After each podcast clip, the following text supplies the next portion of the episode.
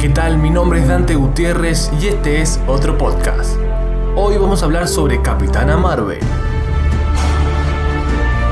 Se acerca el estreno en marzo de 2019 y Bray Larson interpreta a Carol Danvers, el verdadero nombre de Capitana Marvel. No soy quien ustedes piensan.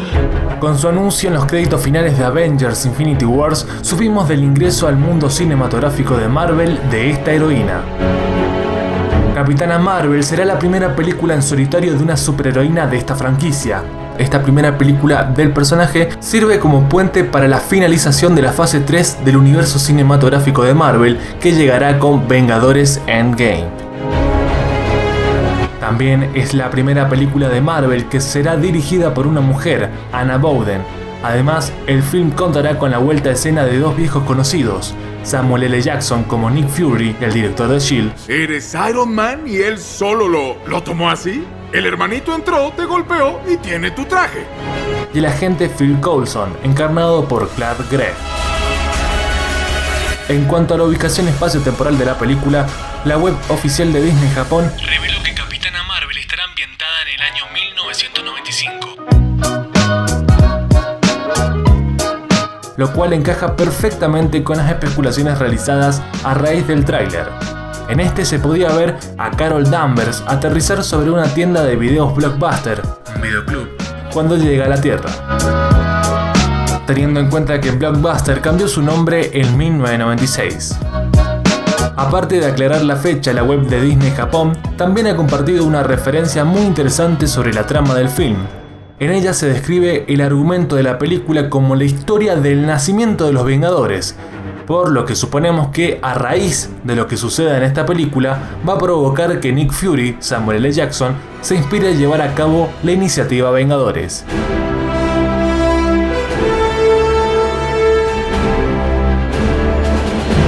Con tres trailers a la luz, Capitana Marvel se prepara para su estreno en marzo del 2019. Debo enseñar a volar a estos chicos. ¿Estás lista? Luchar, volar, vencer, baby. Sí, así es. Luchar. Volar. Vencer. Luchar. Volar. Vencer. No te quedes atrás. Ahora dejamos de lado la parte técnica y vamos a lo que tenemos que saber de esta heroína que se suma al universo cinematográfico de Marvel. El origen. En marzo de 1968, el escritor Roy Thomas y el artista Jim Collan dieron a conocer al mundo un nuevo personaje, se trataba de Carol Susan Jane Danvers, que luego tomaría el nombre de Capitana Marvel. La figura de Carol inicia su carrera en la Fuerza Aérea de Estados Unidos y llega a un cargo de seguridad en Cabo Cañaveral. Como es habitual en los cómics, su personalidad va variando conforme se desarrollan las distintas etapas de la historia. Carol Danvers debutó en el universo de Marvel a finales de la década de los 60, concretamente en Marvel Super Hero número 13, con fecha de portada en marzo de 1968.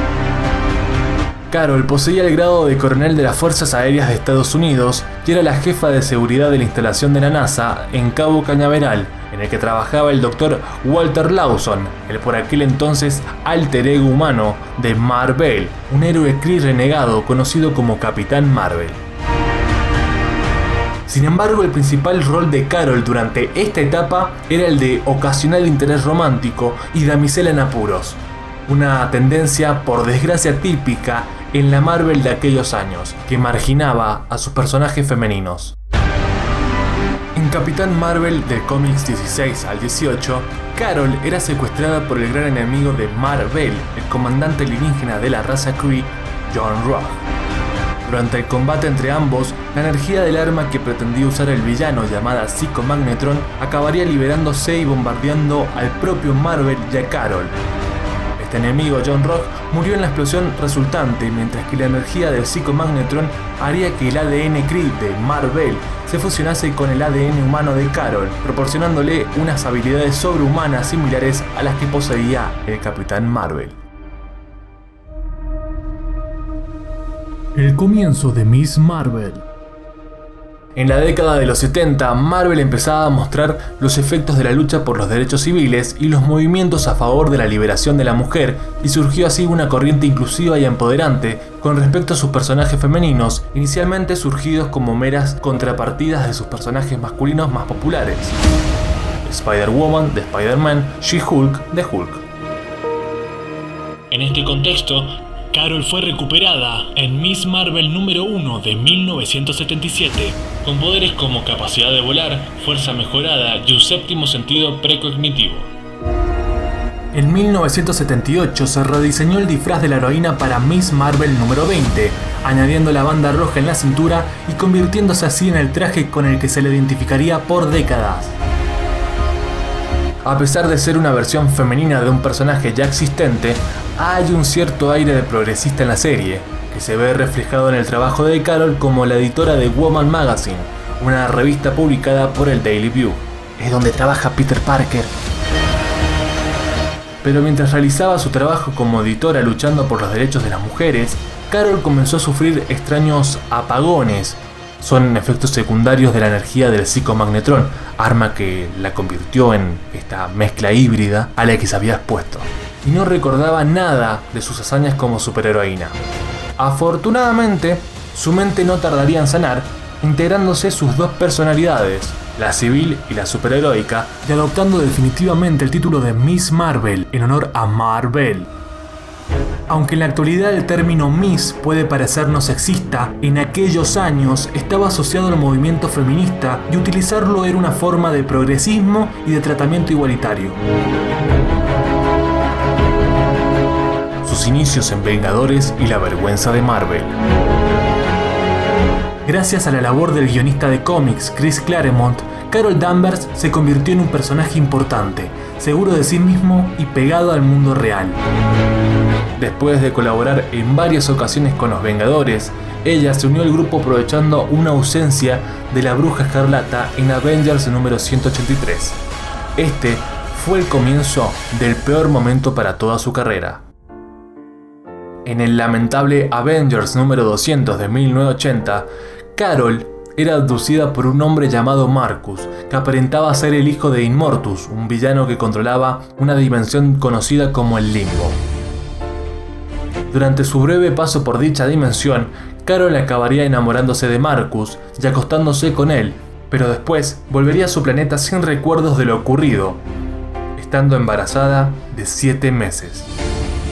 Debido a que no se trataba de un embarazo normal, el periodo de gestación se completó en apenas unos pocos días, y Carol dio a luz a un niño con aspecto similar al padre, que comenzó a crecer a ritmo acelerado.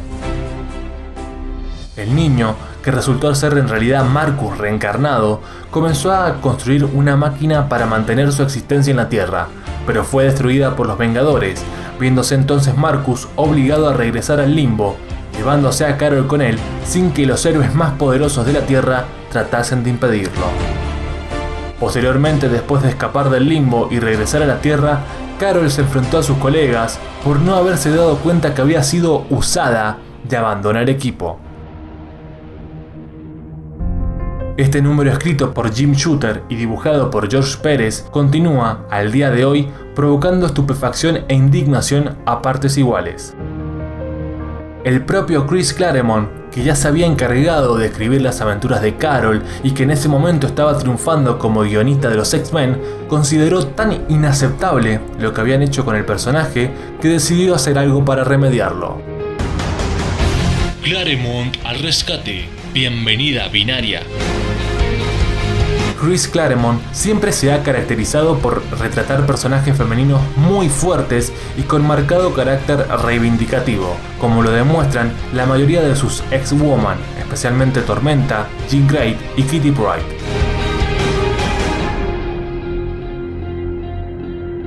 Horrorizado ante lo sucedido con Carol, el guionista quiso reclamar el personaje para su serie de los mutantes, donde nuestra heroína gozaría de una nueva oportunidad.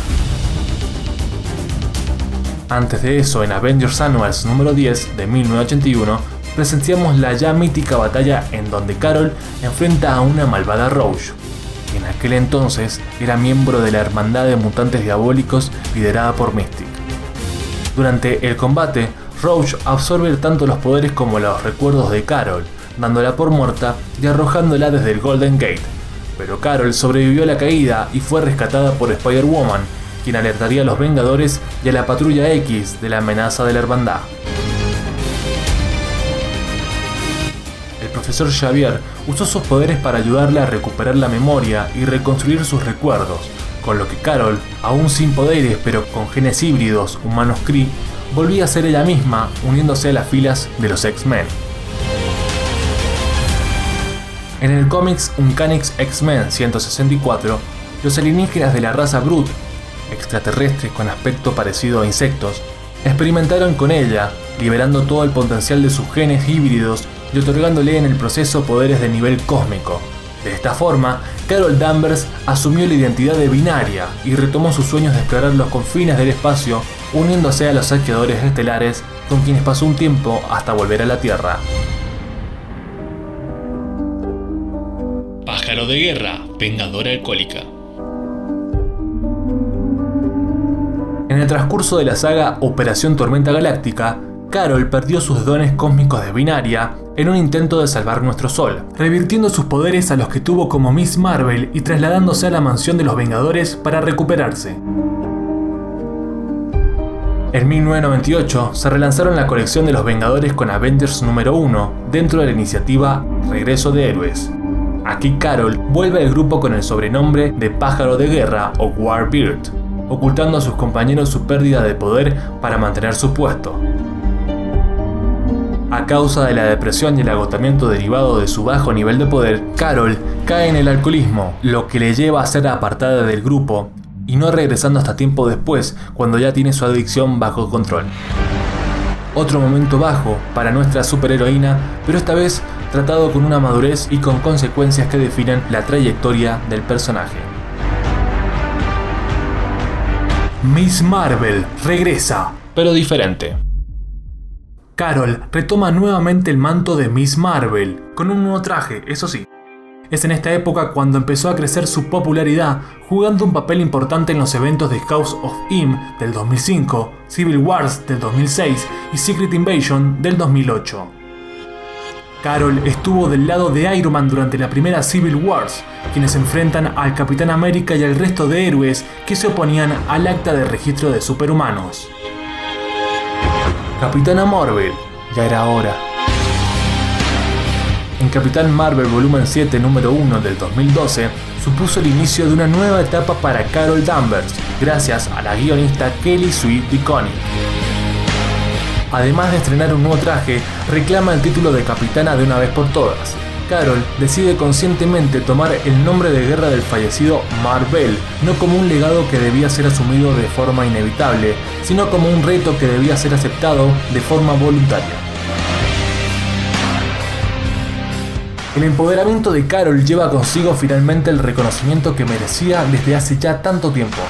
La Carol Danvers de Koenig no es perfecta, es controladora, obstinada y arrogante, pero también es generosa, divertida y leal. Este volumen de la serie contribuyó a crear una comunidad de lectoras y lectores muy activos que reivindicaban a la Capitana Marvel como un icono feminista que había insuflado nuevos aires de progreso a Marvel. Además de su triunfal carrera en solitario, Carol ha formado parte de diferentes encarnaciones de los Vengadores, incluyendo la actual. Ha sido miembro de los Guardianes de la Galaxia, ha actuado como mentora de la nueva Miss Marvel, que es Kamala Khan, comanda la estación espacial Alpha Flight como la primera línea de defensa de la Tierra frente a amenazas cósmicas. En cuanto a la participación de Carol Danvers en la próxima película de Avengers Endgame, poco se sabe. Simplemente se estima que es la pieza necesaria para derrotar a Thanos, pero esto ya lo sabremos cuando veamos la película en marzo del 2019.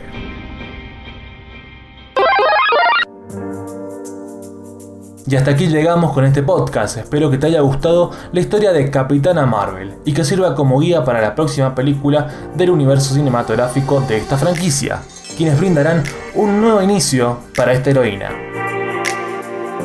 Si te gustó, te invito a que revises mis otros podcasts e indagues en mi Instagram Dante Gutiérrez Lop. Ahí podrás encontrar diversos contenidos. Muchas gracias y hasta el próximo podcast.